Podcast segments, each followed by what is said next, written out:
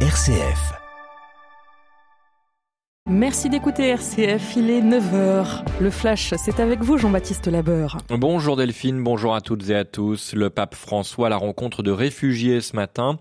Au deuxième jour de son voyage en Hongrie, le souverain pontife sera au cœur d'une rencontre avec un millier de réfugiés et de personnes pauvres à l'église Sainte-Élisabeth au cœur de la capitale Budapest.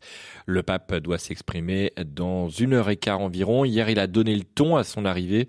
Il a mis en garde devant le premier ministre nationaliste Viktor Orban contre la rigidité, fermetures et la tendance au repli.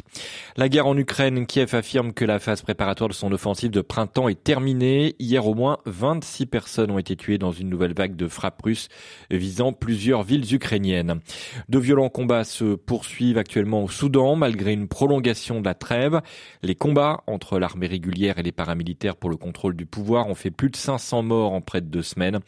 Aujourd'hui, les syndicats des médecins soudanais alertent sur un risque d'effondrement total du système En France, la finale de la Coupe de France de football sous tension. La préfecture de police de Paris a interdit hier la présence des syndicats aux abords du Stade de France ce soir pour le match Nantes-Toulouse auquel assistera le président de la République.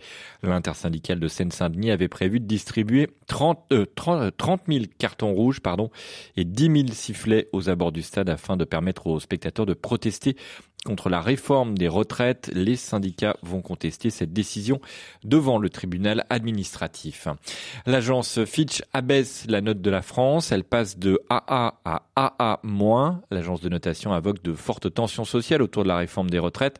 Elle estime que l'impasse politique et les mouvements sociaux constituent un risque pour le programme de réforme d'Emmanuel Macron. Ce matin, le ministre de l'économie et des finances, Bruno Le Maire, estime que la France va continuer les réformes structurantes et considère que l'agence de notation sous-évalue l'impact des réformes. L'explosion de l'immeuble du 17 rue de Tivoli à Marseille était bien due au gaz, annonce le parquet en indiquant qu'une enquête, qu'une information judiciaire pour homicide involontaire avait été ouverte. Le drame avait fait, je vous le rappelle, 8 morts le 9 mars dernier. La sécheresse en France, le préfet des Pyrénées-Orientales a annoncé hier le passage en niveau de crise. À partir du 10 mai, de nouvelles restrictions rentreront en vigueur. Par ailleurs, une partie du département des Alpes-Maritimes a été placée hier en alerte sécheresse renforcée. Gosport entre dans le giron d'Intersport. Le tribunal de commerce de Grenoble a validé hier à la reprise de l'enseigne par Intersport qui s'engage à reprendre 90% des emplois, soit plus de 1400 personnes.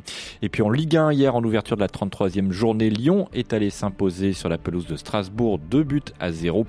L'OL qui a empoché trois points précis en attendant les résultats de Lille cet après-midi et de Rennes demain.